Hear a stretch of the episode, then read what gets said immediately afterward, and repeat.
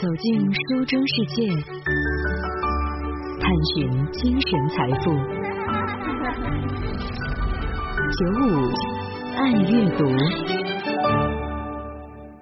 在今年的五月下旬，在甘肃白银所举办的黄河石林山地马拉松的越野赛当中呢，发生的这一起让很多的人都感到伤心不已的这样的一起意外的事故之后，其实啊。很多人都会发出这样的疑问：有必要这样去自己找虐来受吗？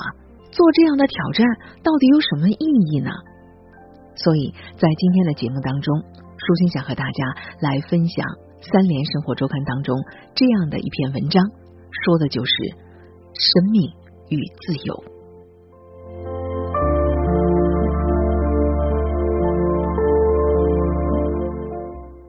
人。为什么要到山野当中去受苦？也许啊，这对某些人来说是一个永远都得不到答案的问题，而对另外的一些人来说，这个问题根本不需要回答。一九五零年的六月三号，在破晓时分，莫里斯·赫尔佐格爬出了睡袋，穿上皮靴。前一天的晚上呢，风雪是肆虐了一个晚上，大雪隔着帐篷的帆布，几乎都要把它掩埋了。极度的冷，皮靴都已经被冻到了发脆，他不得不怀抱着他们躺了一整夜。但是现在，他决定出发了。在现代登山运动发端的欧洲，一八七零年，大部分的阿尔卑斯的山峰就都已经被征服了。于是，登山家们逐渐的把他们的眼光聚焦到了喜马拉雅那些海拔超过了八千米的巨峰身上。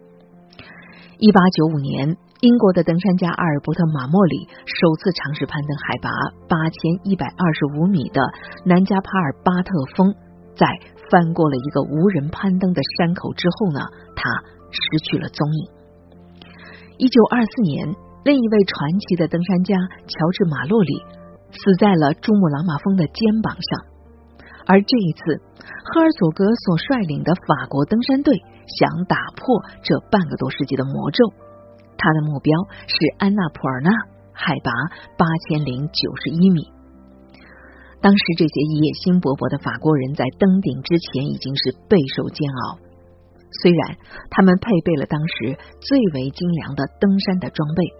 雇佣了多达一百四十七个挑夫来背负重达三点五吨的物资以及补给，但是他们只有一张来自印度粗糙的地图，以至于他们在雪山的脚下徘徊了一个多月，还不能够确定攀登的山峰以及具体的路线。眼看着季风就要到来，于是赫尔佐格把赌注压在了安娜普尔纳的身上。五月二十三号。他们在五千一的海拔上建立了 C 一营地，随后在更高的海拔依次又建了三个营地。等走到了 C 四营地的时候呢，六个登山家当中啊，只有四个人还能够继续前行。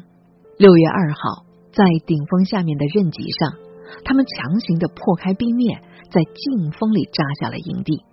之后，同行的夏尔巴人告诉赫尔佐格。他们的脚已经冻坏了，转身就下了山。于是到了六月三日的这天早上，赫尔佐格和路易拉什纳尔登上了最后的路途。时年三十一岁的赫尔佐格出生在里昂一个登山的爱好者家庭。一九四四到一九四五年，他曾经加入过法国的抵抗运动。战争结束以后，他在一家轮胎公司做管理工作。一九五零年，法国的阿尔卑斯山的登山协会已经有了多达三点一万名的会员。论攀登的经验和水平，赫尔佐格算不上什么顶尖高手，也比不上当过登山和滑雪教练的拉什纳尔。可是他却对攀登有着理性都难以解释的决心和渴望。在登顶的途中，拉什纳尔已经预见了他们要付出的代价。那就是他们的鞋实在是太单薄了。于是他问赫尔佐格：“如果我现在就返回，你会做什么？”赫尔佐格的回答是：“我会独自一个人走下去。”逐渐的，身体的各个部位渐渐失去了知觉。风雪停了，晴朗的天空带来了更低的温度，空气清澈又稀薄，雪山像水晶一样美轮美奂。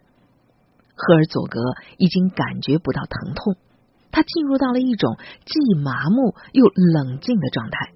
他只觉得眼前看到的一切都非比寻常。在下午的两点钟，终于他和拉什纳尔成功的登了顶。赫尔佐格说：“当时我已经感觉两个脚冻僵了，但是我尽量的不去多想。想想人类能够攀登到的最高的山峰，就已经躺在了我的脚底下。”我的脑海当中飞快的掠过曾经到过这个高度的先辈的名字。我意识到那天的群山是如此美丽，我对群山的寂静肃然起敬，好像置身于教堂。我既不觉得痛苦，也没有忧虑。但是痛苦和忧虑并没有缺席。就在下山的途中，赫尔佐格在整理背包的时候脱下了手套，没想到。手套却滑向了深渊。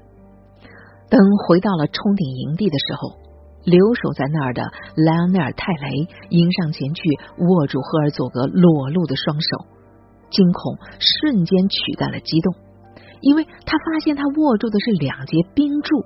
接下来，等待他们四个人的是一场亡命般的恐怖的撤退，风雪无休无止。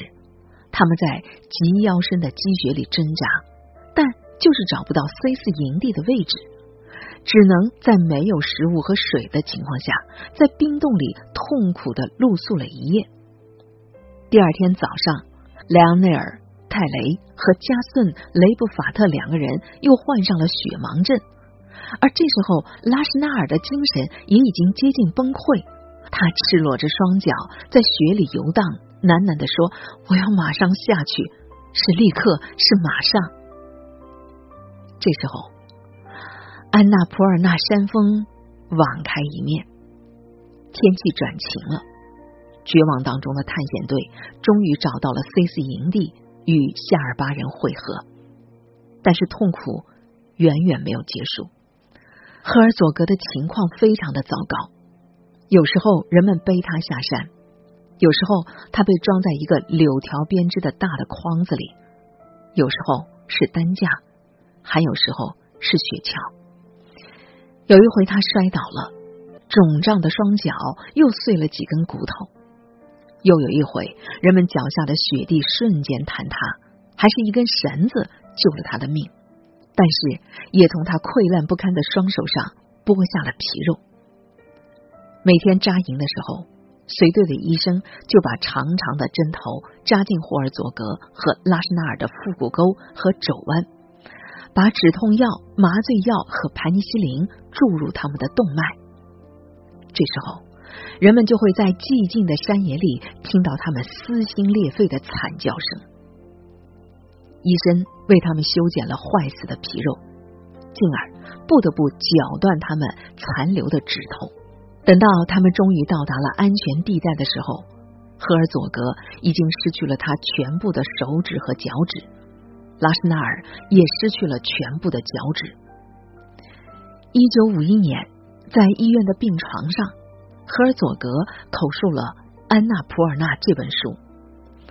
在接下来的半个世纪里，这本书卖出了一千一百万本。迄今依然是世界上最畅销的登山书籍。人们一面惊骇于那些残酷的细节，一面被牢牢的吸引，再一次走向山野。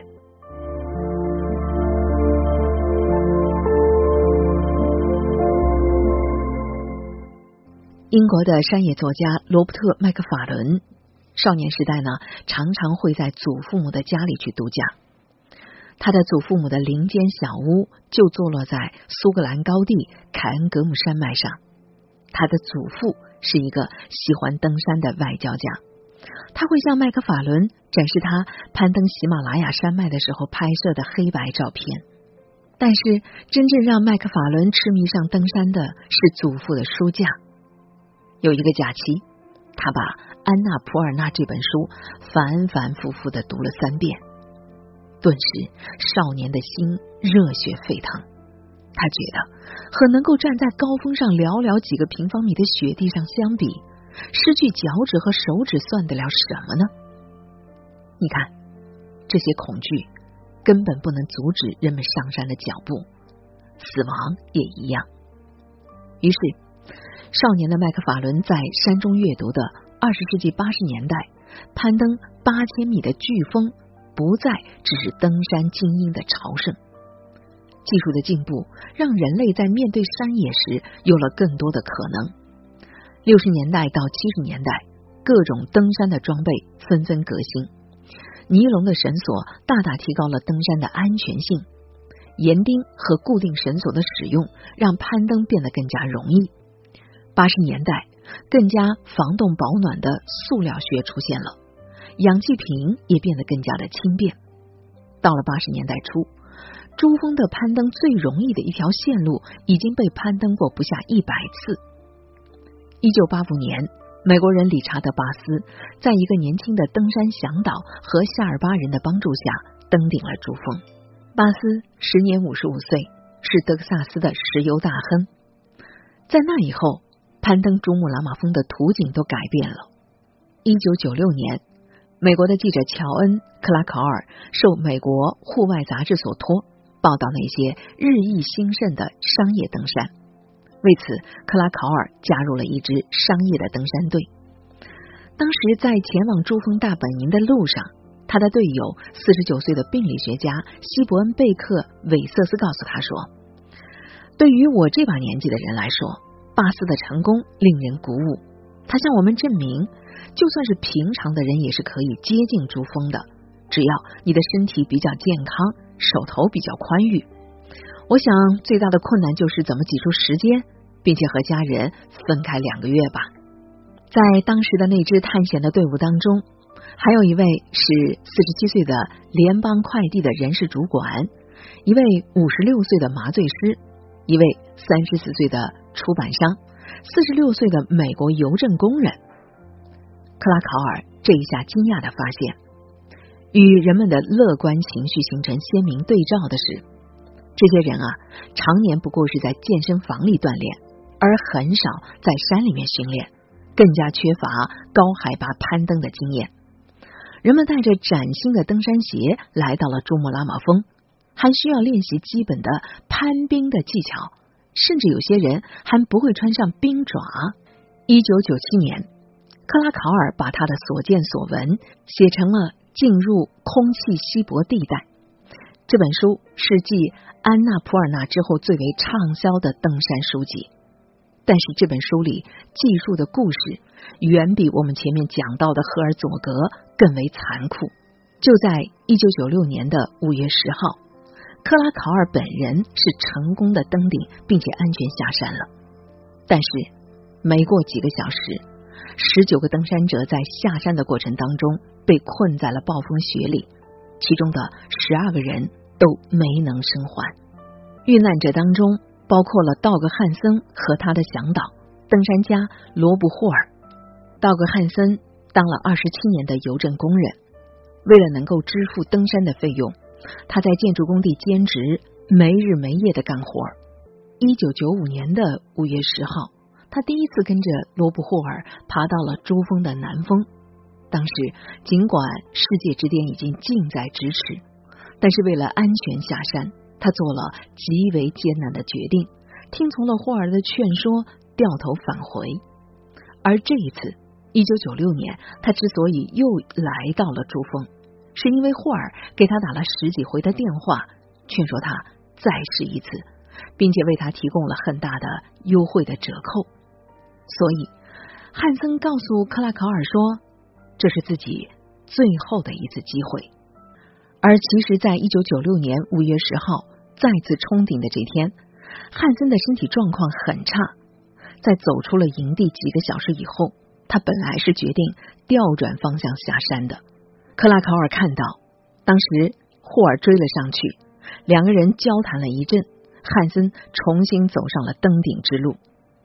作为一个谨慎而且杰出的登山家，霍尔自己曾经向全队宣布，如果不能够在下午的两点钟之前登顶，无论如何都必须要下撤。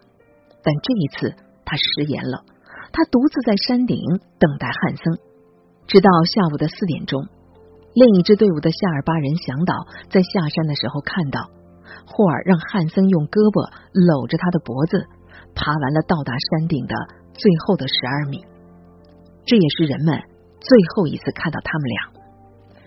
四点半以后，霍尔两次通过对讲机告诉人们，汉森没办法行动，他没办法把对方带下顶峰之下落差达十二米的大岩壁，而且他们没有氧气了。夜色降临，暴风雪咆哮而至。人们两次恳请霍尔做出唯一可行的选择，就是放弃汉森，自个儿独自下山，但是他拒绝了。这篇文章的作者徐晶晶这样写道：“他说，我是在三年前北京一个初春的夜晚，在被窝里通宵达旦读完这个故事的。四周温暖的黑夜褪去，群山向我涌来。”我掉进了另一个世界，氧气面罩下那粗重的喘息，以一百二十公里每小时的速度打在脸上的雪粒，零下七十摄氏度的酷寒、绝壁和深渊。我被严酷的自然、更严酷的死亡震惊了。但是和少年的麦克法伦感受到的一样，痛苦和死亡激起的，居然不是惊恐。我为汉森和霍尔落下了眼泪，心头继而升腾出一种难以言表的壮丽，甚至牵引出了想走进山野的冲动。我想，这样的感受也许并不只属于我吧。事实上，尽管克拉考尔旗帜鲜明的反对商业攀登，但他的这本进入空气稀薄地带的书，却变成了新的传奇。进一步点燃了普罗大众对于登山的热忱。很久以后，我才意识到，这股强劲的吸引力其实来自一种好奇。想想看，什么样的事物能够有如此的魔力，甚至连死亡都不能阻止他们为之一搏呢？我相信，顶峰本身不是一个确凿的答案。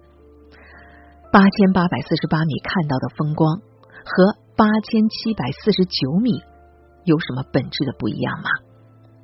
唯一的意义或许是地理上的极致吧。